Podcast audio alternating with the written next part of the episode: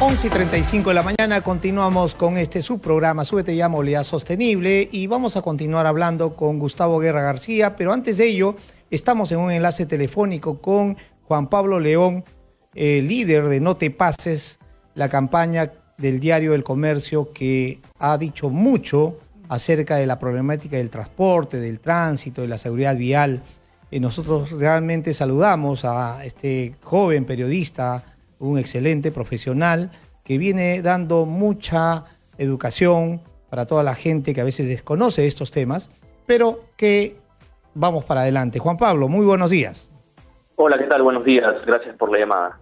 Bien, eh, Juan Pablo, esta semana, eh, como bien conocemos todos, y tú también has escrito al respecto, hemos tenido un paro de colectiveros informales, ilegales, que pretenden eh, que se les legalice, pero prácticamente sobre ya un sistema integrado de transporte que si bien es cierto no está consolidado, pero ya ha dado sus primeros pasos. ¿Cuál es tu opinión al respecto?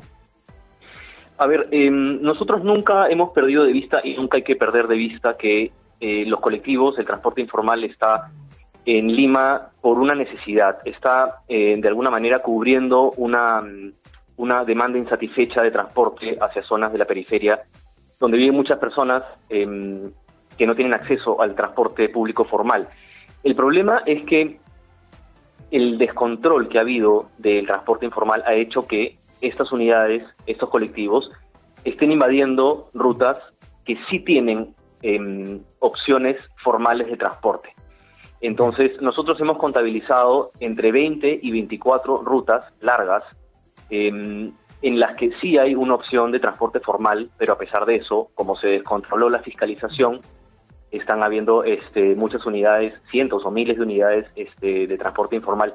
Pero esta, digamos, luego de ver eh, el paro, bueno, los dos paros, en realidad el segundo no tuvo mucha acogida, pero el, primer paro, hay muchas personas, nosotros hemos hecho mucho trabajo de campo y hay muchas personas que se están dando cuenta, están siendo conscientes de que están favoreciendo, para bien o para mal, pero están favoreciendo a un eh, mercado informal que no tributa y que además eh, a diferencia de un taxi formal, invaden carriles, invaden pistas enteras y tienen paraderos en cada esquina eh, sin que nada los detenga. Sin embargo, esta, para mí, esta, este momento donde no hay marcha atrás para la reforma del transporte es la oportunidad de oro para que el gobierno, la ATU y sobre todo la Asociación de Transporte Urbano, eh, la Asociación de los Corredores, demuestren que realmente puede haber opciones formales de transporte, porque en este momento el paro y toda la difusión que hemos hecho acerca de este paro de colectivos y la reforma de transporte hace que la gente esté siendo más consciente de a quién está favoreciendo. ¿no? Está siendo más consciente de a quién le está dando su plata. Pero claro, no, a, mucha gente, a, un, a, saludo Gustavo que está ahí con nosotros ahorita, él una vez en una hace unos meses en una conferencia dijo que era más o menos un millón de personas las que no tienen acceso al transporte formal en la periferia de Lima, es mucha gente. Pero este es el momento, esta es la oportunidad de oro para que el, gobierno, la ATU y la, ACTU demuestren que realmente puede haber a través de la implementación de más rutas, de más corredores, pero también de más buses.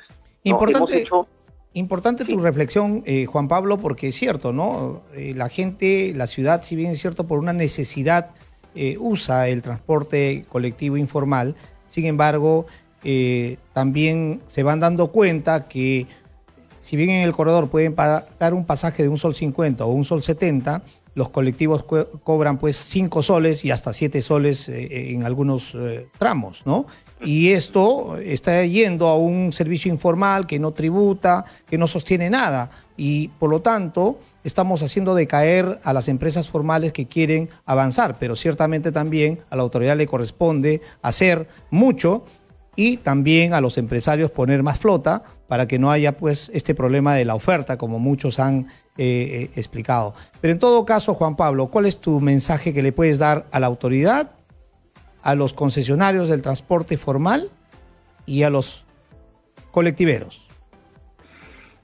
A ver, al, Estado, eh, repito, que tienen la oportunidad de oro para demostrar que sí hay opciones formales, porque este es el momento perfecto cuando las, cuando cuando las personas, cuando los limeños nos damos cuenta de a quién estamos beneficiando tomando un colectivo informal, ese es el momento en que estamos abiertos a recibir nuevas propuestas. Pero si es que no ponen en este momento, si el Estado no erradica ese transporte, pero en paralelo implementa, o sea, no puedes hacer una cosa y después la otra. Se tiene que hacer paulatinamente, pero en paralelo. No puedes erradicar la única opción de transporte que tienen sin poner en ese mismo momento más unidades y implementar más rutas. Nosotros en nuestro trabajo de campo, en, la campaña No te pases que hemos hecho esta semana, hemos visto historias durísimas de personas que solamente para poder, eh, personas que realmente sí apuestan por el transporte formal, pero que deben hacer un viaje larguísimo, solamente para encontrar, para tomar un bus en el paradero, un bus eh, eh, em, del corredor vacío, puede ser entre 35 y 40 minutos en el peor de los casos. Claro. Súmale una hora y media de viaje. Estamos hablando de dos horas y media, eh, o, incluso un poco más, dos horas y quince, dos horas y veinte, para llegar a sus casas. Ida y vuelta, eso son cuatro horas, cuatro horas de su tiempo. A pesar de eso, las personas sí están apostando por el transporte formal. Evidentemente no todos pueden, pero este es el momento para recompensar a esas personas y al mismo tiempo demostrar, como, como, como ya vengo repitiendo, que, que sí pueden haber transportes formales y que eh, eh, eh, ah, ya no hay marcha atrás en este momento, ya no hay marcha atrás para la forma de transporte. Yo creo que ese es, ese es mi mensaje. Bien, Juan Pablo, muchas gracias por tus apreciaciones